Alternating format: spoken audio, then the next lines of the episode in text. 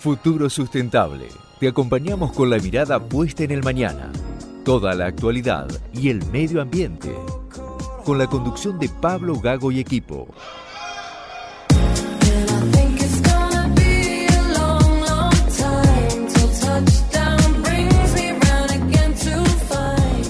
Muy buenas tardes, bienvenidos a este Futuro Sustentable Radio. Hoy lunes 16 de octubre, fin de semana largo porque tuvimos el viernes feriado puente turístico y hoy se conmemora la diversidad cultural y ayer fue el Día de la Madre. Así que venimos de comilonas, de descanso y a mi entender, en esta realidad económica, un fin de semana tan largo para mucho el país. Pero bueno, es lo que nos toca vivir en este fin de semana largo, mientras nuestro operador Javier Martínez nos mira junto a Natalia, que está esperando que algún día su querido Vélez pueda salir de la zona complicada. No me hagan señas, yo sé que los directores de la radio sufren también, pero bueno, es lo que les toca. ¿Será que ahora me acostumbré a ver a un independiente que no pierde, ¿no?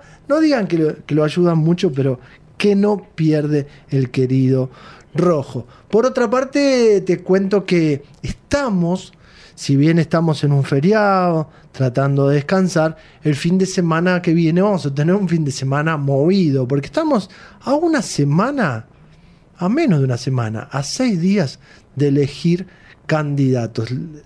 El presidente será electo el 22 de octubre, iremos a un balotaje o tendremos presidente en primera rueda. Todo lo va a definir las urnas. Esas urnas que en las PASO también nos dieron ciertas sorpresas, pero aparentemente todo indica que es una elección de a tres, aunque algunas encuestas muestran, en principio, que junto por el cambio sigue terciando un poquito más lejos que lo que sería Milei y Massa en primer y segundo lugar. Pero bueno, esto es lo que estamos viendo en función a lo que serían eh, o dirían las urnas. Por otro lado, tuvimos un debate presidencial que dejó alguna tela para cortar, dejó alguna propuesta, pero también tendríamos que decir que de los cinco candidatos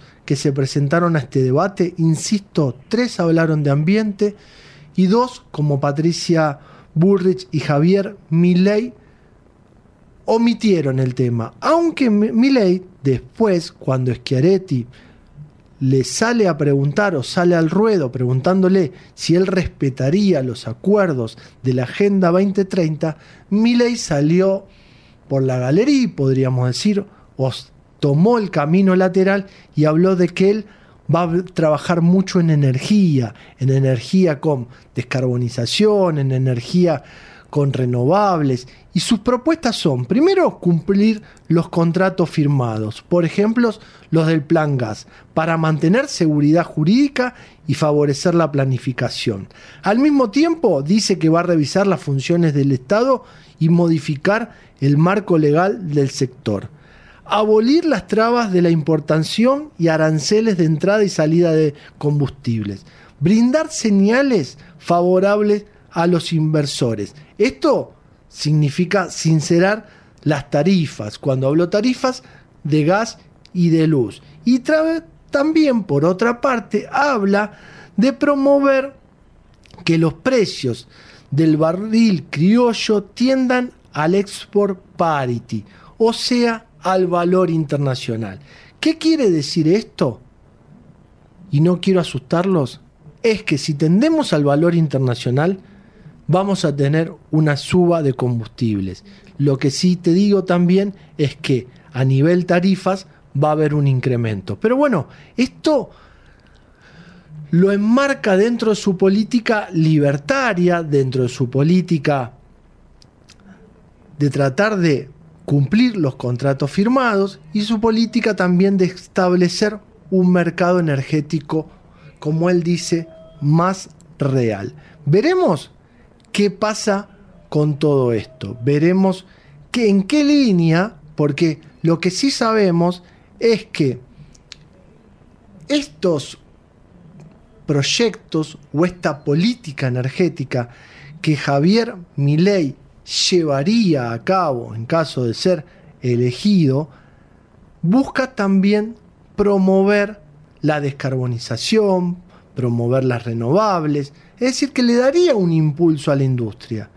Lo que no sabemos es cómo se podría implementar. Pero bueno, esa es la pregunta que nos hacemos todos, porque cuando hablamos de, políticas ambientales, en este marco o en el marco del debate, hemos visto poca propuesta. Lo vamos a tratar de analizar también con nuestro especialista luego de la pausa con Nicolás Bardela. Pero también hay que decir que es lo que ha presentado el referente, porque, digamos, el referente de mi ley, perdón, que sería Eduardo Rodríguez Chirilo, que en los 90 trabajó en las privatizaciones de los servicios públicos, y estaría rodeado por Carlos Casares, Luis de Rieder, Fernando Solanet, gente que conoce. Pero bueno, esto es lo que presentaría en su política energética Javier Milei. Por otra parte, te decía, vamos a entrar en el análisis con Nicolás Bardela para seguir analizando un poco lo que es los proyectos, la política ambiental de los precandidatos. Así que no tengo mucho más, vamos a ir a una tanda, a música y después volvemos con Nicolás Bardela analizando el debate político. Hola, soy Ramón, el playero de Action Energy, y te cuento que si te subís a ON, nuestro programa de descuentos y beneficios, te vas a dar cuenta que es un programón, porque tenés un 15% de descuento en tu primera carga, 10% lunes y jueves en Quantium, descuentos en supermercados y más beneficios estés donde estés. Subite a ON, que tiene todo lo que estás buscando y por eso es un programón. Promoción válida para los usuarios registrados en ON. Para la primera carga de combustible 15% por única vez. Y todos los lunes y jueves 10% de descuento en Quantium Combustibles. Tope de 32.600 por carga, promociones no acumulables, bases, condiciones, vigencia y estaciones adheridas en onactionenergy.com. Grandes hábitos. Separar los residuos y dejar los reciclables limpios y secos dentro del contenedor verde son pequeños hábitos que podemos sumar para empezar a generar grandes cambios. Juntos podemos construir un futuro mejor. Conoce más en buenosaires.gov.ar barra Ciudad Verde. Brazos abiertos. Buenos Aires Ciudad. Todos los días tomamos miles de decisiones. Las más importantes son las que tomamos cuando pensamos en los demás. En Bayer, innovamos para que cada día podamos tomar más y mejores decisiones para cuidar nuestra salud y cosechar un futuro más sustentable. Y eso es bueno. Bayer, cuidemos lo bueno. ¿Estás por viajar? No importa dónde vayas. Disfruta desde que llegas al aeropuerto. Aeropuertos Argentina 2000 te espera con distintas opciones para darte un gustito. Wi-Fi libre y gratuito, opciones de estacionamiento y mucho más. Aeropuertos Argentina 2000. Con Renault Sandero, cada día en la ciudad es más fácil. Su amplio espacio interior y baúl de 320 litros hacen que cada una de tus aventuras tengan más estilo. A este programa lo auspicia Banco Comafi. Si te va bien, nos va bien. ¿Sabías que todos los accidentes por inhalación de monóxido de carbono son evitables? Chequea que la llama de tus artefactos sea siempre azul. No olvides ventilar los ambientes de tu hogar todos los días, verificando que las rejillas cuenten con salida al exterior y las ventilaciones no estén tapadas ni sucias. Y controla las instalaciones internas con un gasista matriculado. Con estos consejos, proteges a tu familia. Metrogas, damos calor. Referencia en la gestión optimizada del agua, de la energía y los residuos. Veolia está comprometida en la lucha contra el cambio climático. Veolia innova para desarrollar el acceso a los recursos, preservarlos y renovarlos, en el agua, la energía y los materiales provenientes de los residuos, recuperando y valorizando aquellos que han perdido vida útil. Veolia desarrolla soluciones a medida para las ciudades y las industrias y contribuye a producir nuevos recursos. Para descubrir todas las soluciones clima de Veolia y nuestra oferta de servicios ambientales, visite www.veolia.com.ar. Futuro Sustentable Web. Toda la información online en www.futurosustentable.com.ar.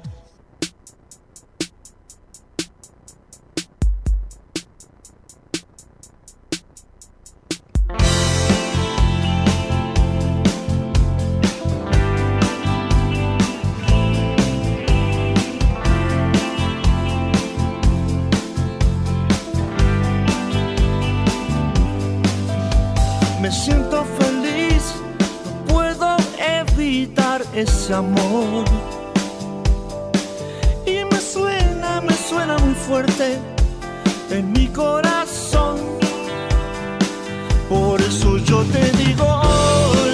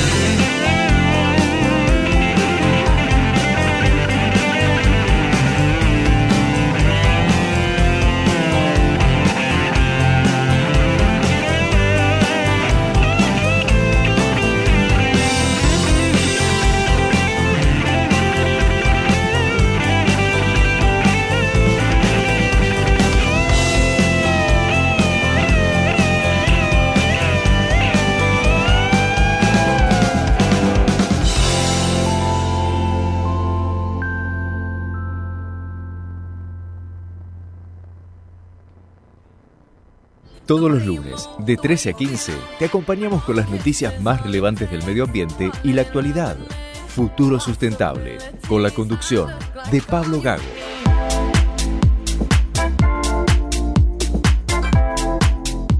Y seguimos en este futuro sustentable de feriado, porque hoy se conmemora el Día del Respeto a la Diversidad Cultural, y nos quedó pendiente la semana pasada, tras el debate, el análisis de las posturas, porque son posturas o proyectos ambientales que tienen los candidatos a presidentes de la nación. Por eso vamos a hablar con nuestro especialista en ambiente, Nicolás Bardela, que vamos a hacer un, análisis en este feriado tranquilo para desmenuzar un poco. ¿Cómo andas, Nico?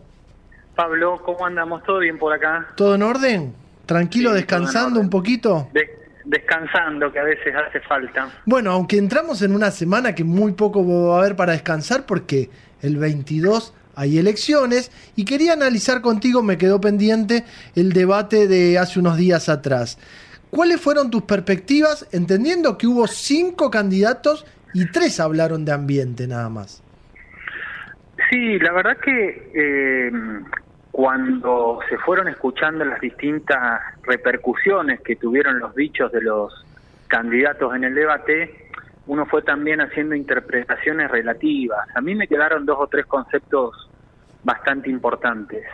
Primero, todos los que hablaron en el momento del debate y después plantean cuestiones relacionadas con energías renovables. Todos. Eso ya, ya sea eh, un candidato más extremo de un lado o del otro, todos plantean la necesidad de que la matriz energética argentina tenga que ir para ese lado. Yo estimo que no tanto porque quieran tener un cuidado del ambiente, por así decir, eh, eh, marcado, sino más por una cuestión relacionada con lo económico y la potencial eh, generación energética que puede llegar a tener el país. Pero eso es como una, una conclusión. Energías renovables es algo que no debería discontinuarse y, todos piensan en profundizar. Si te parece, Nico, ¿querés que empecemos a analizar un poco? Te propongo hacer este juego de de lo que yo creo, no sé si más relevante, pero de que el que más posibilidades tiene, porque de los tres que plantearon, hay que ser sincero, Massa, Bregman y Schiaretti. Los, dos que competirían con Massa en un eventual balotaje, Milley y Bullrich, no hicieron alocución de los proyectos ambientales. Por eso, vamos por Massa. Massa plantea la necesidad de ir a la justicia, empezar a penar, digamos, los delitos ambientales. ¿Es así? Sí. Eso es muy importante, eso se ha venido hablando desde hace tiempo. Hoy la única ley penal que se aplica, y a medias te diría yo, que es la ley relacionada con la gestión de los residuos peligrosos, donde se prevén sanciones que no son tan, eh, eh, eh, tan punitivas como planteó Massa en el debate, pero sí son la mayoría de las causas penales abiertas respecto de los temas ambientales se relacionan con la ley 24051 de, de residuos peligrosos. Yo no veo mal eso, sino que hay que regularlo, reglamentarlo y que quede bien claro, porque incluso esta, que es una de las pocas leyes que tiene aplicación penal eh, respecto de la gestión ambiental, es muy difícil después en la práctica que eh, eh, se lleven causas fuertes adelante tienen que ser casos muy extremos. Pero es una mirada importante la que está planteando eh, Massa en ese sentido. Y ahí sería una mirada también a la industria, ¿no, Nicolás? Sí, es una mirada a la industria principalmente. Yo creo que también haciendo contraposición al planteo que hizo Milei también en su momento de, eh, eh, de que las industrias podían volcar a los cuerpos de agua y si no hay ningún tipo de beneficio económico, eso podría darse así, aunque pueda haber alguna mala interpretación de eso, pero yo creo que va relacionado con eso, principalmente a las industrias, eh, eh, porque los residuos peligrosos regulan principalmente ese tipo de, acción, o sea, no la, la acción que puede hacer una persona en su casa, por así decir. Entonces va orientado a la actividad.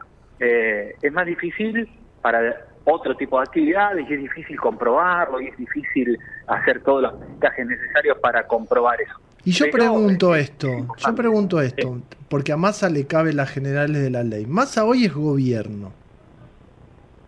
¿Por qué no se implementa durante, durante el gobierno, se anticipa este tipo de proyectos y no se espera para después de una elección? ¿Cuál es tu creencia? Porque yo lo que veo en primera instancia que lo tiran el debate también para diferenciarse un poco de la postura de Milei.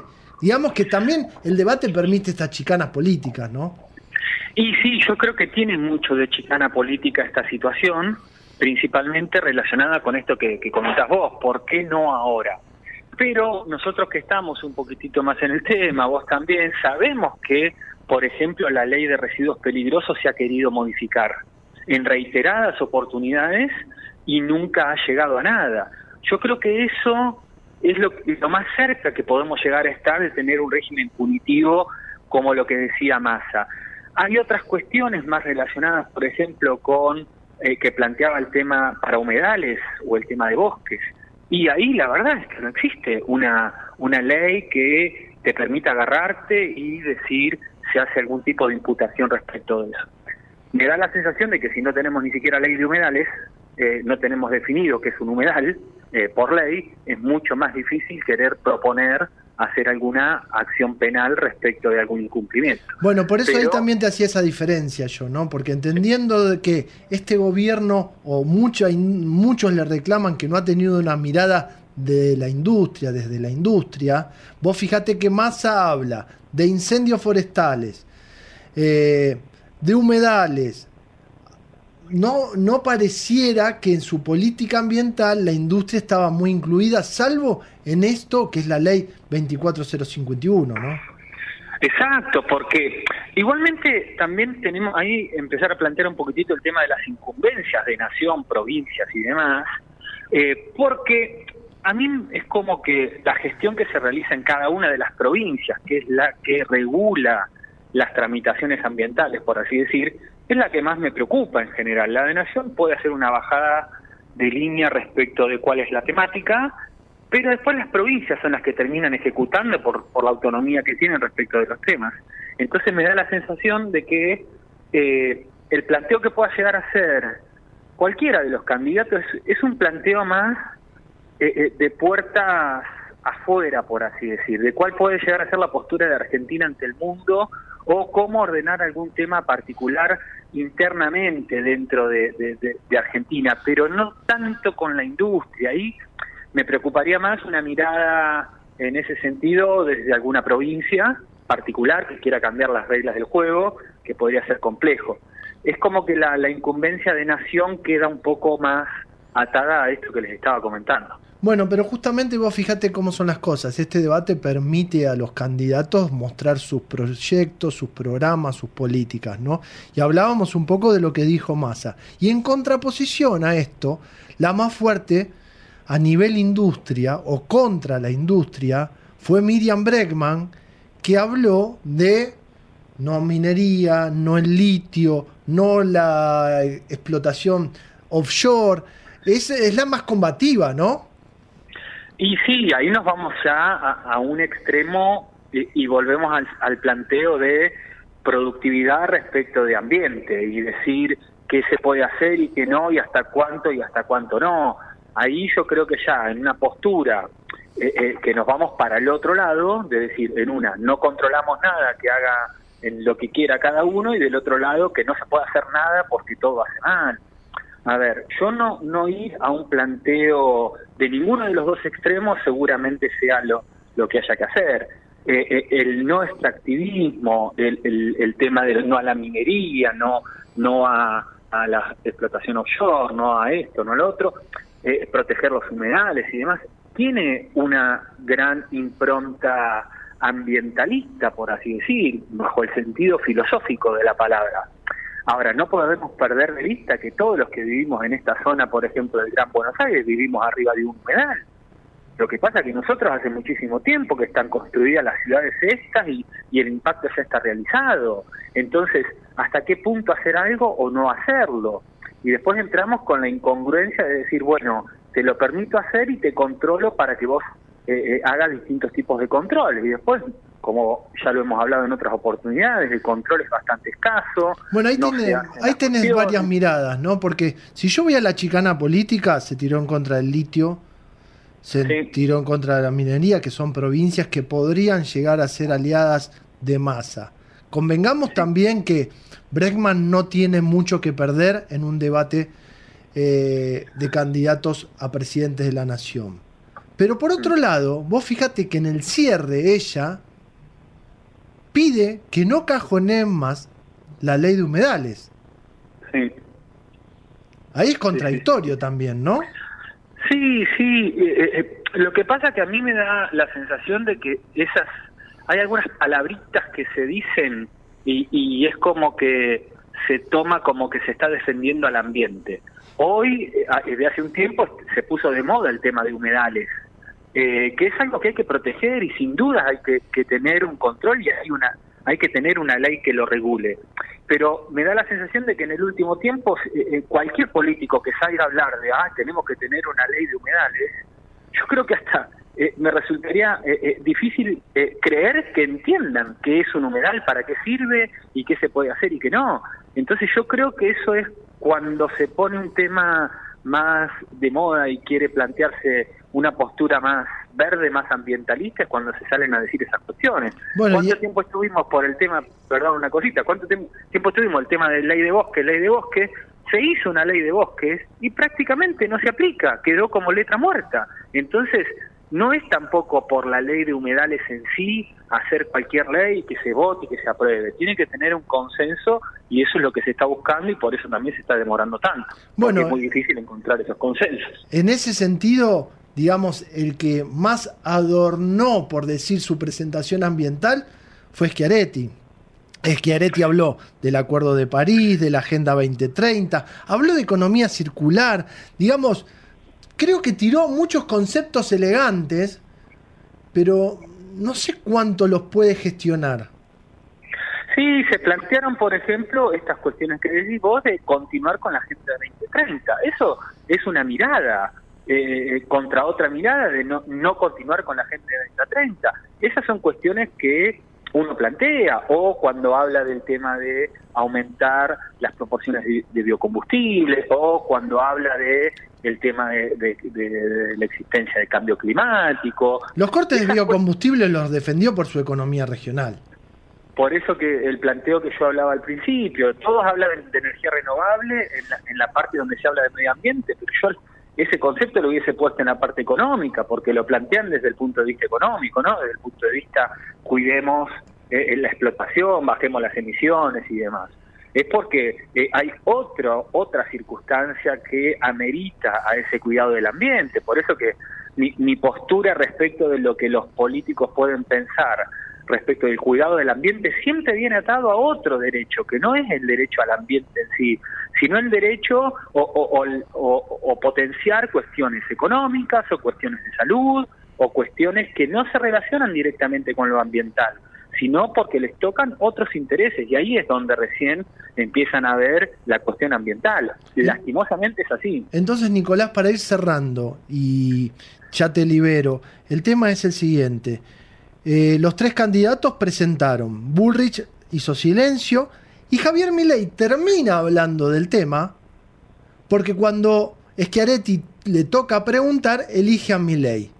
Y le pide a Milei que le diga si él va a respetar la Agenda 2030, que de hecho Javier Milei le dice que no, y Javier Milei se tira más hacia su propuesta energética, ¿Cuál fue tu opinión? ¿Qué te merece ese, esa respuesta de mi ley? Eh, sacando la, postura energética, que es lo que venimos hablando, a mí y, como docente también de la universidad, que hablo con muchos chicos y demás, hacer una postura en el cual se plantee que el cambio climático es cíclico y en el planeta se ha dado y se está dando y demás, es como una postura demasiado negacionista que indudablemente yo lo primero que, pensé cuando escuché esto es quién lo asesora, porque la verdad es que eh, el planteo que hace eh, es un planteo, es verdad que eh, ha tenido el planeta en su historia, ha tenido glaciaciones, ha subido la temperatura, ha bajado la temperatura, pero este cambio que estamos viendo como consecuencia de la acción del hombre, sin dudas, es un cambio real, no es un cambio inventado eh, por una película o por nada por el estilo, es un cambio real. Entonces, esas son las posturas que uno dice, che, pero a ver, esto lo estamos viviendo incluso nosotros con algunas diferencias de cuando éramos chicos a cuando éramos a, este momento y decimos, algo está pasando, indudablemente, aunque no conozca de temas ambientales, algo está pasando con la niña, con el niño, algo está pasando con las épocas de sequía, con las épocas de, de, mucha lluvia, eh, eh, no es algo eh, normal, vamos a llamarlo así. Y querer entrar en el discurso de negar que eso es solamente por un cambio cíclico de la Tierra, me parece que ahí estamos entrando en una situación un tanto compleja de poder entender y mi pregunta es quién lo asesora respecto a estos temas porque es como decir, che, en un tema más metió la pata, ¿viste? Nicolás, y para cerrar entonces, no te voy a pedir quién ganó el debate, pero quién ganó a nivel ambiental. ¿Ganó el ambiente o perdemos todos con las propuestas políticas que hay? Y el ambiente va a ganar cuando se empiece, los políticos lo, empiecen a pensar como el, derecho al ambiente que tenemos todos, la necesidad de la casa común y que no quede solo en el discurso o, por la ventaja económica que se pueden tener en estos temas. Cuando se cambie esa visión de que el ambiente es la casa donde vivimos todos, que lo tenemos que cuidar, eh, ahí es donde vamos a poder decir ganó el ambiente. Nico, abrazo grande y bueno, hablamos el lunes 23, después de las elecciones, a ver qué nos depara el destino. Abrazo grande, muy buena semana. Buena semana. Y era, gracias. y era Nicolás Bardera, nuestro especialista ambiental, que nos comentaba su análisis, su postura sobre la mirada de los candidatos presidenciables que, a mi entender, le falta todavía criterio y proyectos ambientales. Pequeña pausa y continuamos en este futuro sustentable. Ecomedios.com AM1220. Estamos con vos. Estamos en vos. American and Merit Hoteles. Primera cadena hotelera argentina. 3, 4 y 5 estrellas. Más de 20 destinos de Argentina y el Cono Sur.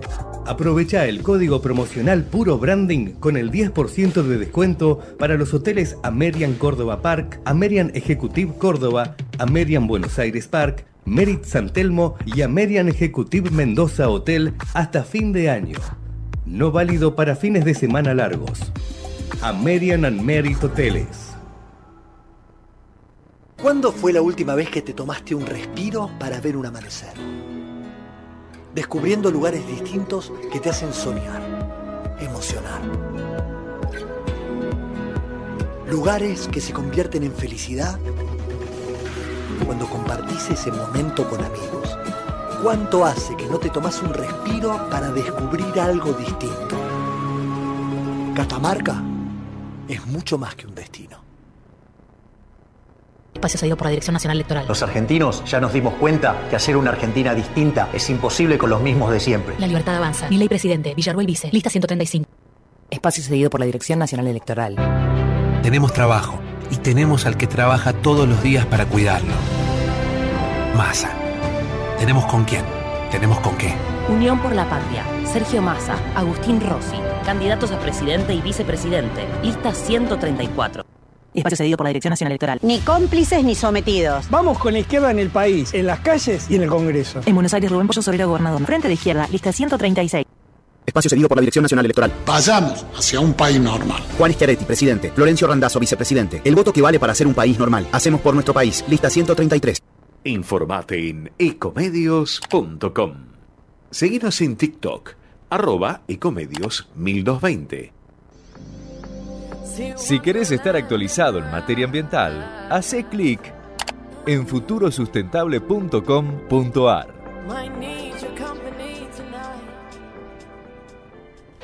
Minera Andina del Sol, una operación de Barrick y Shandong Gold, adhiere al programa Hacia una minería sustentable.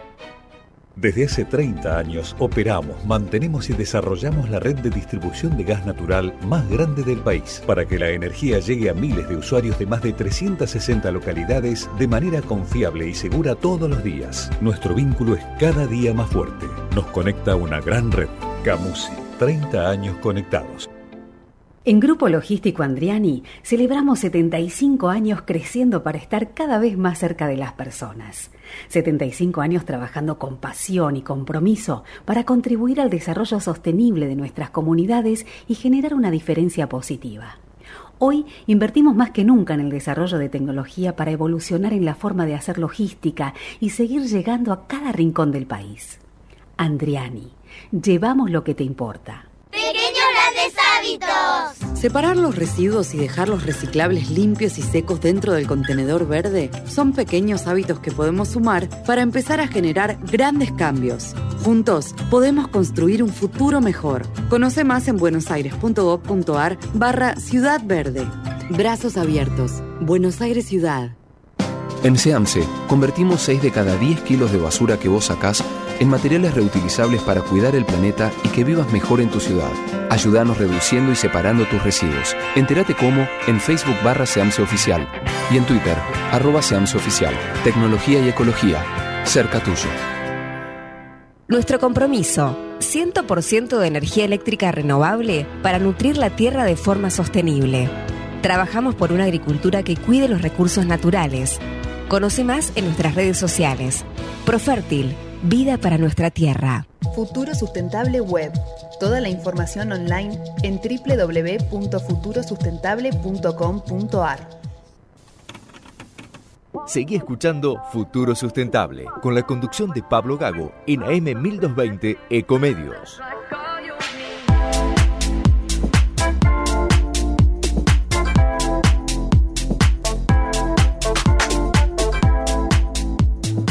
Y seguimos en Futuro Sustentable, hoy lunes 16 de octubre, feriado, y es un buen momento para dialogar y empezar a, entender no solo qué pasa en la Argentina, sino qué pasa en la región en materia de sustentabilidad. Por eso tenemos a nuestra invitada de lujo, vamos a decir, Catalina Mora Ramos, que es la jefe de sustentabilidad de la TAM del grupo Holcim. Carolina, muy buenas tardes, eh, perdón, Catalina, muy buenas tardes, Pablo Gao te saluda, ¿cómo estás?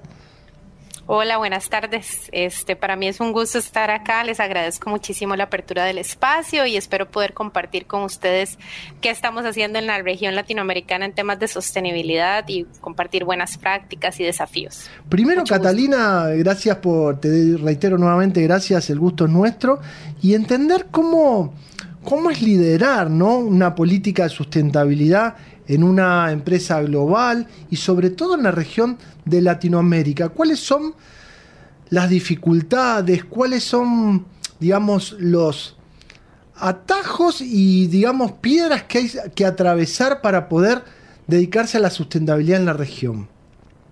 Bien, creo que primero, eh, más bien lo mencionaría al revés, más que atajos o desafíos. Eh, Trabajamos en una compañía Holcim. El grupo Holcim es una empresa este, que tiene su casa matriz en Suiza y realmente desde hace muchos años venimos trabajando en temas eh, socioambientales, ¿verdad? Eh, generar valor agregado en el tema socioambiental. Y ya desde hace algunos años para acá, la estrategia de sostenibilidad es parte de nuestra estrategia de negocios.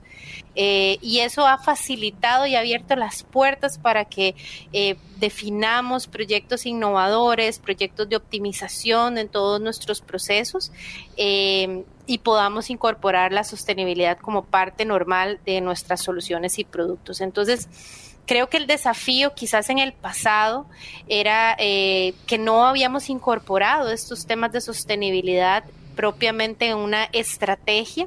Sin embargo, a partir del año 2015 eh, y muy alineado con los objetivos de desarrollo sostenible, la compañía formula esta, este plan. Eh, organiza lo que de por sí ya veníamos haciendo y eso definitivamente simplifica esa inclusión en, en, la estrategia de sostenibilidad como parte o corazón de la estrategia de negocios.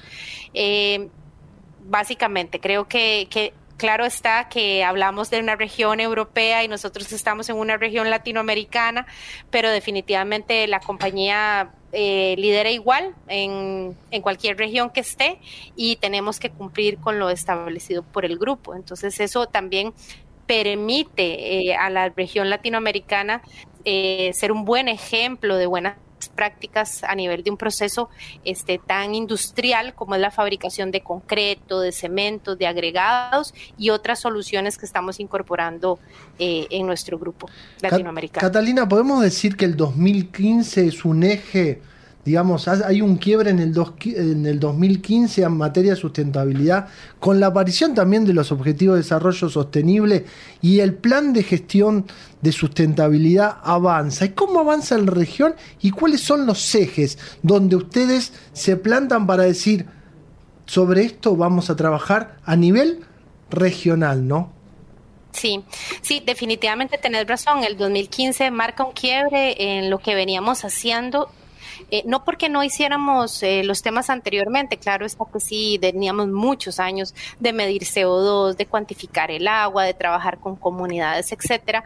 Solo que en el 2015 se da una organización a través en ese momento de lo que llamamos el Plan 2030, eh, que así fue como inicia, y ha ido migrando en, mejoras, esto es un proceso continuo, ¿verdad? En mejoras este, que nos han permitido tener metas al 2030, al 2050, eh, y trabajamos en cuatro ejes eh, principalmente. Uno es clima y energía y básicamente muy enfocado a reducir las emisiones de nuestro proceso y entregar al mercado productos con menor huella de carbono.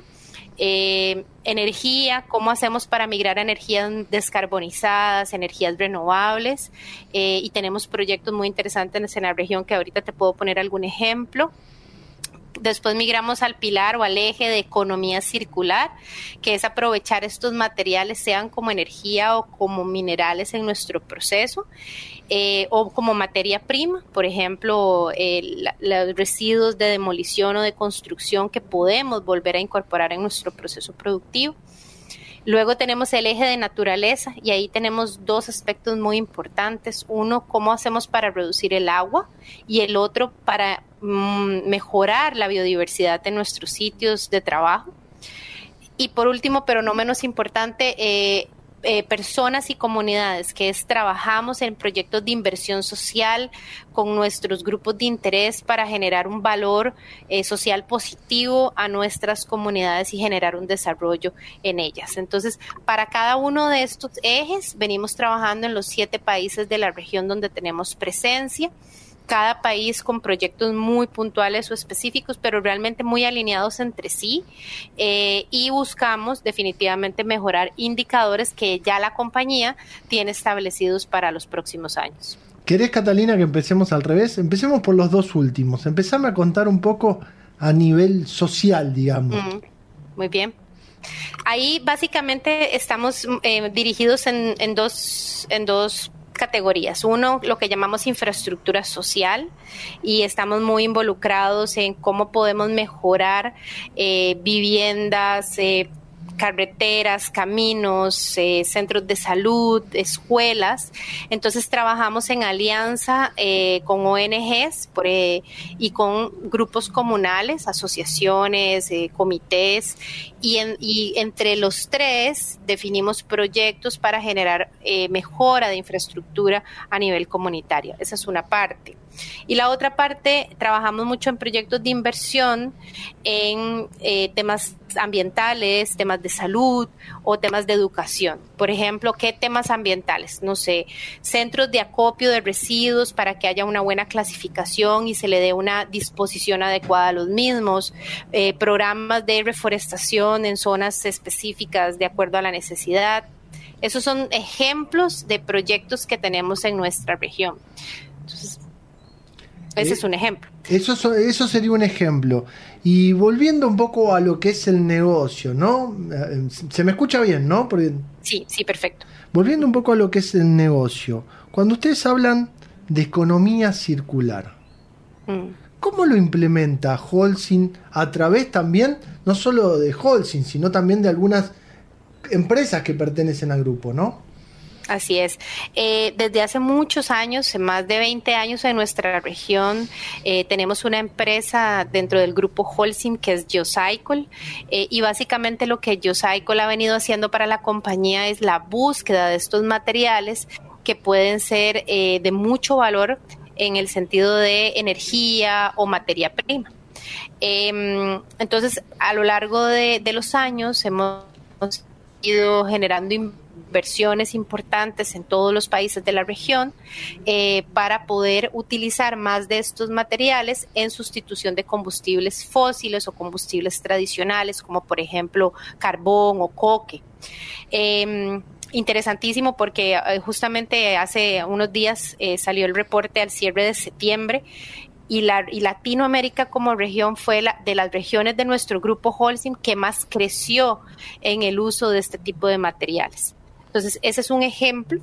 Otro ejemplo es que aquí tenemos que propiciar muchísimo en, nuestra, en nuestros países latinos, es cómo podemos utilizar lo que llamamos nosotros construction and demolition materials o materiales de construcción y demolición, incorporarlos nuevamente en nuestro proceso mucho trabajo a nivel de, de, normativa, eh, que nuestros gobiernos incluyan este tipo de iniciativas como requerimientos para así propiciar aún más una gestión más adecuada de este tipo de, materiales que se hace en otras regiones como Europa, por ejemplo. Bueno, justamente ahí te quería hacer un alto, perdón que te haga un alto y te interrumpa, ¿no? Porque justamente vos hablabas de propiciar, y cuando hablamos de propiciar este tipo de políticas, ¿Es por falta de conocimiento de la población, del usuario, del ciudadano? ¿O es también por falta del impulso de políticas públicas? ¿Dónde ves la traba ahí? Porque después quiero llegar al coprocesamiento también, ¿no? Muy bien. Pues creería que, son temas muy nuevos, ¿verdad? Antes hablábamos de una economía lineal, eh, compro, uso, voto. Eh, y hoy estamos tratando de migrar a una economía circular ¿verdad? Donde yo le saque mayor provecho a los materiales. Entonces, definitivamente nuestras políticas eh, tienen que ir eh, de la mano en ir actualizándose en esta incorporación de temas eh, específicamente de economía circular. Entonces, eh, siento que es, estamos en el tiempo propicio, fértil, para ir ajustando las políticas públicas e ir innovando al incorporar este tipo de solicitudes o requerimientos este, que propiciarán una mayor, eh, un mejor uso de los materiales y propiciar la economía circular en nuestra, en nuestros países latinoamericanos. Te pongo un ejemplo. Eh, no sé si, no sé cómo funciona aquí en Argentina, pero en otros países eh, tenemos permisos de construcción. Entonces, qué maravilloso sería que para darte un permiso de construcción, aparte te pidan un plan de gestión de residuos, que normalmente sucede, pero que dentro de ese plan te pidan incorporar cierto porcentaje de residuos de, de la misma construcción o de demolición que podamos incorporar en nuestro proceso para reducir el consumo de residuos de materiales vírgenes. Es un ejemplo. Pero sí, en Argentina todavía eso no, no se está pidiendo. Si bien tenés el permiso de construcción, no se pide, digamos, la obligación de que hay, haya un cierto porcentaje de reutilización de materiales de demolición, ¿no? Sería maravilloso. Eh, creo que ahora no, no, no es que esté mal como lo veníamos haciendo, ¿verdad? Eh, claro está, como lo dije al inicio, veníamos de una economía muy lineal, pero estamos migrando a pensar en economía circular y esto es parte de, migrar a esa economía, ¿verdad? Cómo nos vamos actualizando en normativa eh, que, que sea un requerimiento para las constructoras, por ejemplo, el incorporar este tipo de materiales. Esa sería una de las posibilidades dentro de la economía circular. Y otra de las posibilidades de la economía circular dentro de la compañía que vos trabajás es el coprocesamiento, ¿no?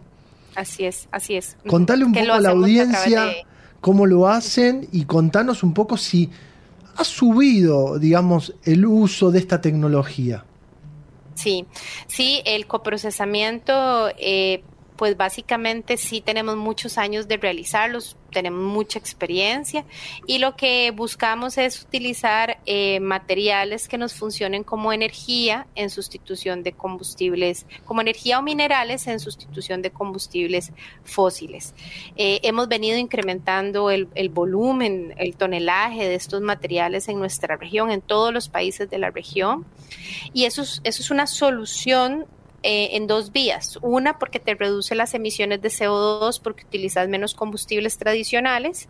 Y dos, porque eh, evitamos esos residuos que, que, lamentablemente terminan en vertederos o que terminan en, en, ríos, en lotes baldíos, ¿verdad? Sino que le damos una solución muchísimo más sostenible a esos, a esos materiales. ¿Ha crecido el uso de esta tecnología en Latinoamérica? Saliendo también de la Argentina un poco, ¿no? Para entender. Sí, Sí, definitivamente que sí. Eh, en la región, bueno, por lo menos en el caso nuestro como Holcim, tenemos siete operaciones, eh, siete países donde tenemos operaciones, perdón, y todos han incrementado en el uso de este tipo de materiales como energía. Entonces venimos liderando el, crecimiento también del grupo Holcim en el uso de eh, estos materiales o energía alternativa o materiales alternativos en sustitución de combustibles fósiles es lo que habla todo el mundo, ¿no? De esta sustitución de materiales, ¿no? Así es. Y ustedes hoy se han posicionado como líderes o especialistas en esta materia. Correcto, correcto. Y algo que me siempre me gusta mencionar es el control de calidad de que tenemos de los de estos materiales que utilizamos. Eh, desde el inicio hacemos, tenemos laboratorios en nuestra empresa eh, muy especializados en hacer un análisis físico-químico de los materiales que vamos a introducir eh, y un estricto control de calidad de lo que vamos a utilizar, de manera que nuestro proceso, que para nuestro proceso sea casi que transparente el uso de este tipo de energía, eh, que podamos ajustar muy bien el proceso para, para, para mantener la calidad de nuestro producto, que es la, fabricación de cemento en este caso. Es, es un buen punto lo que estás remarcando, Catalina, porque justamente a veces cuando em, se empieza a hablar de la sustitución de materiales o el reemplazo de materiales por materiales reciclados, la pregunta del, consumidor, del usuario, es si se pierde la calidad constructiva, si se pierde la calidad final. Ustedes garantizan que no. No, no. No, jamás. Y tenemos muchos años de utilizar este tipo de, de energías, ¿verdad? Este, más de 20 años en algunos países de la región eh, y nuestro cemento sigue siendo de excelente desempeño. Este, esa es la muestra de que se puede trabajar, de operar de una forma muchísimo más sostenible eh, y al mismo tiempo mantener un excelente desempeño en el producto que, que, que fabricamos. Catalina, para ir cerrando este diálogo enriquecedor, podemos decir, de descubrir cómo la, la, región trabaja en materia de sustentabilidad. Vos decías que el eje principal es clima y energía. ¿Cómo lo Ese es un pilar. Por eso, el pilar, uno de los ejes, eh, pilar principal, por decir. ¿Cómo lo, cómo lo trabajás? ¿Cómo lo implementás en los distintos países que te toca supervisar? Bueno, eh, básicamente en cada uno de los países ahorita tenemos un, una estrategia de descarbonización eh, donde hemos identificado diferentes proyectos, de, dependiendo del contexto de cada país, para lograr ir reduciendo las emisiones de, de CO2. Eh, en cada país tenemos un, una cabecita de descarbonización, una persona que se encarga de este tema específico, puntual. Este, quien ha desarrollado los proyectos en conjunto con otros equipos, es un, un trabajo en equipo. Y ahorita tenemos eh, una hoja de ruta de inversiones actuales y futuras para ir reduciendo las emisiones específicamente de CO2 en proceso eh, y pegarle puntualmente al eje de clima y energía que es muy importante, pero no dejamos de lado los otros tres que mencioné anteriormente, economía circular, naturaleza y personas y comunidades, donde también tenemos proyectos eh, interesantísimos que estamos trabajando en optimizar nuestros procesos. Pregunta, vos hablabas recién de inversiones. ¿Ustedes están comprometidos en transformarse en una empresa net cero y liderar esta transición hacia la construcción en bajas emisiones? ¿Cuánto invierte la compañía en materia de sustentabilidad? Por ejemplo, en la región, ¿no? Bueno, es difícil darte un número, ¿verdad? Eh, tenemos proyectos que pueden ir de, no sé, dos millones de dólares a proyectos que pueden ir hasta 10 millones de dólares. Eso varía dependiendo del contexto de cada uno y del proyecto que se esté ejecutando pero sí son proyectos de gran envergadura. Ahora, es interesante eso que mencionas porque también viene toda la parte de previa de optimización donde quizás no se requiere una, inversión tan, tan de tantos números como lo acabo de decir, ¿verdad? Sino más bien cómo nosotros optimizamos nuestro proceso desde acciones muy puntuales eh, a nivel del proceso y creo que eso eh, debería de ser la, la, pauta de todas las empresas pequeñas, medianas o grandes, de analizar muy bien su proceso, saber dónde generan sus emisiones y buscar optimizar eh, el, el, mismo el proceso para poder reducir las emisiones y no necesariamente pasar a inversiones tan, tan importantes como las que mencionamos anteriormente. Justamente entonces, para hacer la previa, vos hablás de un conocimiento previo de la compañía, a veces medir la huella, a veces trabajar en indicadores. Eso sería la base. Y esa base te permite llegar a um, objetivos de la Agenda 2030 o 2050 que ustedes han planteado, porque, digamos, el 2030 está a la vuelta de la esquina ya, ¿no? Así es. Sí, eh, de, la base, como lo acabas de decir, es fundamental para cualquier empresa, pequeña, mediana o grande. Si no sabes lo que tenés, no cómo lo vas a controlar, ¿verdad? Si no lo medimos, no lo puedo controlar. Este, creo que la base es fundamental. Definir planes de eficiencia eh, operativa es básico porque eso nos permite eh, ir reduciendo paulatinamente la emisión y bueno, sí, vamos a tener en algunas empresas tendrán, como la nuestra, tendríamos que hacer inversiones a largo plazo eh, para poder llegar a cumplir con las metas establecidas por la compañía. Arrancamos cómo lideraba ¿no? la política de sustentabilidad de la compañía a nivel Latinoamérica y ahora te digo, ¿cuáles son los objetivos o terminemos con cuáles son los objetivos o los pendientes que tienen para la Agenda 2030-2050 dentro de a nivel Latinoamérica? Eh, muy alineado a, a, la estrategia de la compañía, emisiones eh, net en 420 kilogramos de CO2 netos por tonelada de material cementicio para el 2030 y para el 2050 eh, ser net zero. Ese es el objetivo que tiene la compañía eh, en todas las regiones en las que tenemos presencia. Y ahora aprovecho y te saco un poco de Holcim y aprovecho tu, tu conocimiento, tu capacidad, porque aparte estuve viendo tu, tu currículum y has trabajado fuertemente en la materia de sustentabilidad, has crecido para llegar a ese liderazgo de la TAM. ¿Cómo ves la sustentabilidad a nivel industria en Latinoamérica? ¿Qué le falta o qué está bien?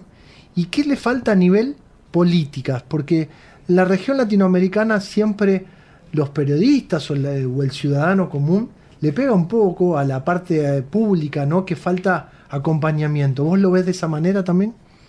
Mm, creo que el tema de sostenibilidad ha venido tomando mucha fuerza en nuestra región.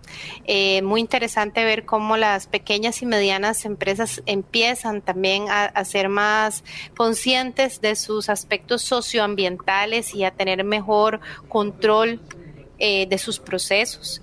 Eh, y vemos también empresas muy grandes con estrategias de sostenibilidad muy robustas no sé, generar menos residuos, menos consumos de agua fresca, menos emisiones de CO2, generar un mayor valor a la sociedad. Entonces, sí, eh, en los últimos años podría decir que he visto un, vuelco, ¿verdad? Hemos visto mm, estrategias más robustas eh, y más... Em, hay más compromiso, eh, hay más compromiso de la industria y se ha equiparado los estándares, ¿no? Sí, creo que sí, y aparte más compromiso, más transparencia en la información que se reporta y algo que me encanta, más ejecución real, no que todo quede en el papel, sino que verdaderamente estamos viendo acción. Entonces creo que eso... Se dejó atrás el greenwashing también. Ha, cambiado, ha cambiado. Claro está que, y, aquí es motivar, ¿verdad? Motivar a, las que no se han eh, eh, subido a este barco, que se suban, porque realmente eh, eh, su planeta solo hay uno y nosotros de verdad que tenemos que, ser parte de la solución y no del problema.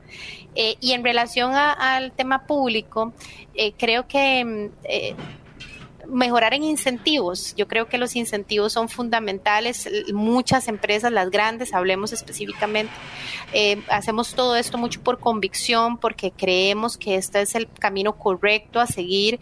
Este pero al mismo tiempo sería maravilloso que hubieran incentivos, ¿verdad? Que justamente esta es la pata que le falta a la política pública, ¿no?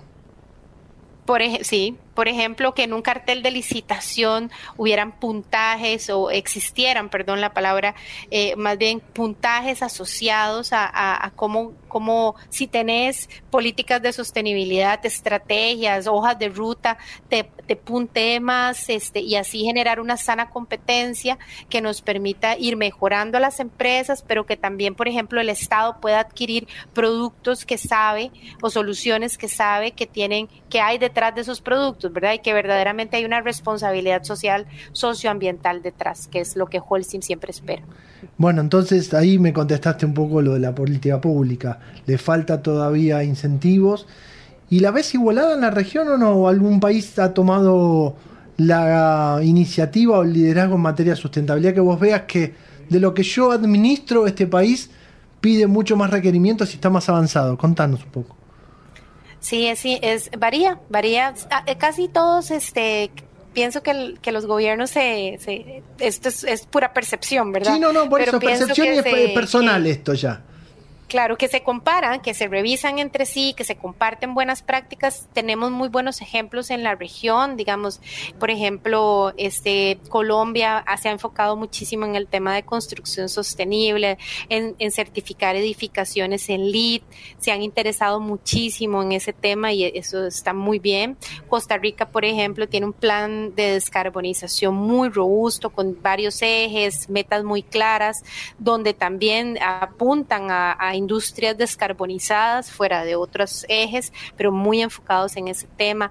México ha venido hablando muchísimo de temas de carbono, de cómo reducimos el carbono en procesos, eh, mercados de carbono también. Entonces, eh, tenemos ejemplos diversos en nuestra región, pero sí pienso que los gobiernos eh, ya, ya empiezan a, incluir en la normativa de cada uno este, estos temas y en, en políticas, requerimientos, estos temas de sostenibilidad. Catalina, ¿dónde estás hoy físicamente? Hoy, el día de hoy, estoy en Argentina, estoy en Córdoba. Mi primera vez en Argentina, no ya ni siquiera venido de turista y estoy muy contenta de estar acá. Eh, y pero realmente vivo en Costa Rica, soy costarricense. La verdad, por eso te lo preguntaba, porque es un honor haberte escuchado desde Costa Rica, ser la líder de sustentabilidad de un grupo tan importante a nivel Latinoamérica y que nos puedas contar estas perspectivas de lo que la región vive en materia de sustentabilidad, porque hoy estás visitando la Argentina, pero es importante entender también lo que pasa en la región y que a veces tenemos las mismas problemáticas, pero la industria avanza fuertemente en materia de sustentabilidad y hoy creo que los avances de la región son parejos a nivel industria, puede faltarle alguno, pero los ejemplos como Holcim ayudan a que se repliquen, incluso en esta industria como es la, de ustedes la industria cementera. Así que agradecerte el contacto y será hasta la próxima. No, te agradezco mucho eh, a vos, Pablo. La verdad, este, yo contentísima de estar aquí en Argentina, conociendo el país, la gente lindísima, ha sido muy abierta en todo, en todo acá, así que estoy muy contenta. Y para nosotros como compañía, como Holcim, verdaderamente comprometidos con el tema de la sostenibilidad, de construir para las personas y el planeta algo mejor, ¿verdad? Eh, así que estoy segura que mis colegas de Argentina siempre con la apertura también de, recibir cualquier tipo de entrevista, duda o, o comentario, sugerencia. Así que te agradezco muchísimo el espacio. Un beso grande y que tengas una muy linda estadía. Hasta luego. Muchas gracias, que estés muy bien. Y era Catalina Mora Ramos, jefe de sustentabilidad de la TAM del grupo Holcim, que pasó por este futuro sustentable.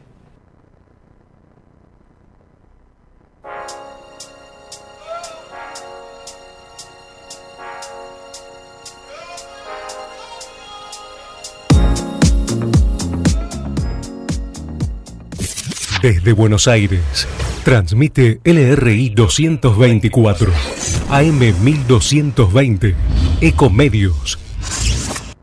Espacio cedido por la Dirección Nacional Electoral. Tener un país federal vale, porque eso significa que trabajar, estudiar, cuesta lo mismo en cualquier rincón de la paz. Precisamos un país normal. Juan Schiaretti, presidente. Florencio Randazzo, vicepresidente. El voto que vale para ser un país normal. Hacemos por nuestro país. Lista 133. Espacio cedido por la Dirección Nacional Electoral. Y les aviso a los delincuentes que con nosotros se acabó la fiesta y el que las hace las paga. No será la gente la que tendrá que protegerse sola y estar armada. Argentina tiene que ser un país ordenado. Es ahora y es para siempre. Cristian Ritondo, candidato a diputado nacional por la provincia de Buenos Aires. Juntos por el cambio, lista 504. Espacio cedido por la Dirección Nacional Electoral. Los argentinos ya nos dimos cuenta que hacer una Argentina distinta es imposible con los mismos de siempre. La libertad avanza. Mi ley presidente, Villarruel Vice, lista 135. Espacio cedido por la Dirección Nacional Electoral. Tenemos trabajo y tenemos al que trabaja todos los días para cuidarlo. Massa. Tenemos con quién, tenemos con qué. Unión por la Patria, Sergio Massa, Agustín Rossi, candidatos a presidente y vicepresidente, lista 134. Informate en ecomedios.com. Seguinos en Twitter, arroba ecomedios 1220. Seguí escuchando Futuro Sustentable con la conducción de Pablo Gago en AM 1220 Ecomedios.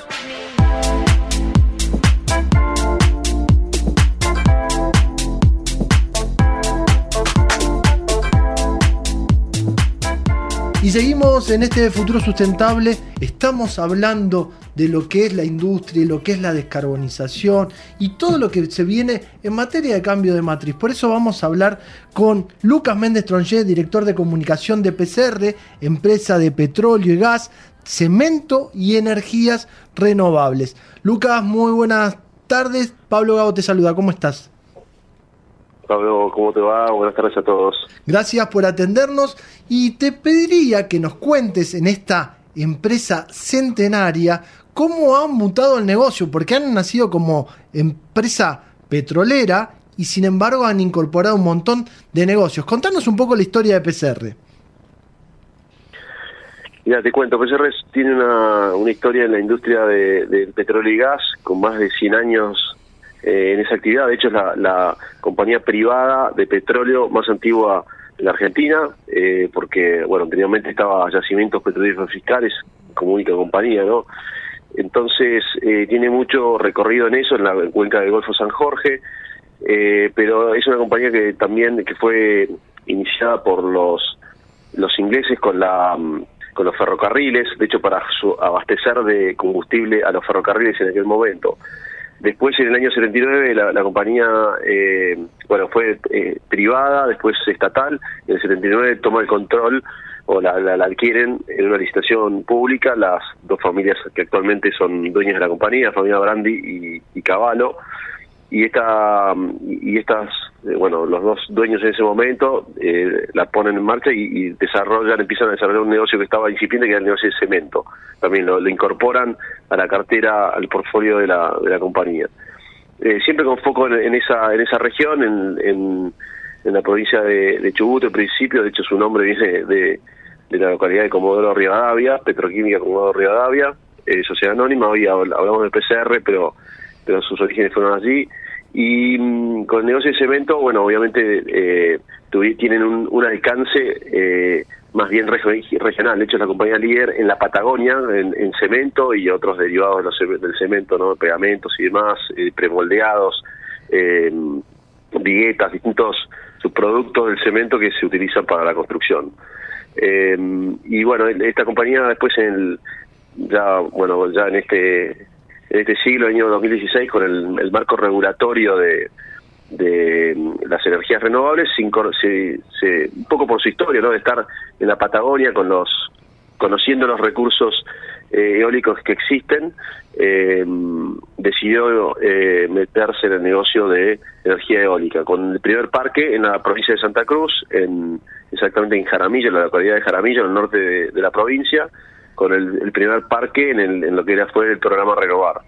Y bueno, actualmente también eh, desarrollaron en ese momento dos parques en, en Santa Cruz, otro más en Bahía Blanca y, y este año estamos poniendo en marcha tres parques eólicos en, en las provincias de, de Buenos Aires y San Luis, exactamente. Para pasar en limpio, hasta la fecha tienen tres parques y están poniendo en funcionamiento otros tres más. Sí, de hecho en este mismo mes, en octubre, se están poniendo en marcha los primeros circuitos de, de los parques de Viboratá, que es cerca de la... De la de, Sí, que pasa en la ruta Mar 2 del lo, Plata. lo- lo ve sobre la ruta. Exacto, ya se van a ver los aeros que están bien sobre la ruta. Después otro en, en, en General Torquins, que es eh, cerca de Bahía Blanca. Y el tercero en San Luis, que es un parque que va a ser híbrido además, con solar y eólica combinada, que ese, ese se, se está terminando, se está poniendo en marcha y es en asociación con la empresa eh, ArcelorMittal Asindar, que se incorporó como socio y, inversor en este proyecto a partir de bueno de interés de ellos también de comprar energía renovable para para abastecer a su propia industria no Lucas, entonces, ¿cómo una empresa centenaria que empieza con el, con el petróleo en 1921, que después se convierte en una cementera muy importante, incluso en la, en la Patagonia, es la más importante, ¿cómo se convierte una empresa en una empresa de energías renovables con todo lo que, implica hoy? La mirada ambiental, la sustentabilidad y, por, supuesto, uno de los principales objetivos de hoy, que es descarbonizar la industria. Mira, eh, uno, una, una de las razones eh, en parte tuvo que ver con el marco regulatorio, ¿no? De la, a partir de la ley de, de, de renovables, eso generan las condiciones para que para que se empiece a explorar esta actividad que obviamente en el mundo es muy importante, pero Argentina lo que tiene son los recursos eólicos que son los mejores del mundo realmente. Después tenemos algunas restricciones como es el tema de la de la red de transmisiones de, de- de electricidad, que es una limitación para seguir construyendo parques y, y poniendo en marcha parques, porque si no estás conectado a- al sistema federal interconectado, es no no podés eh, entregar la energía al, al sistema y, y utilizarla, digamos, se, perdería.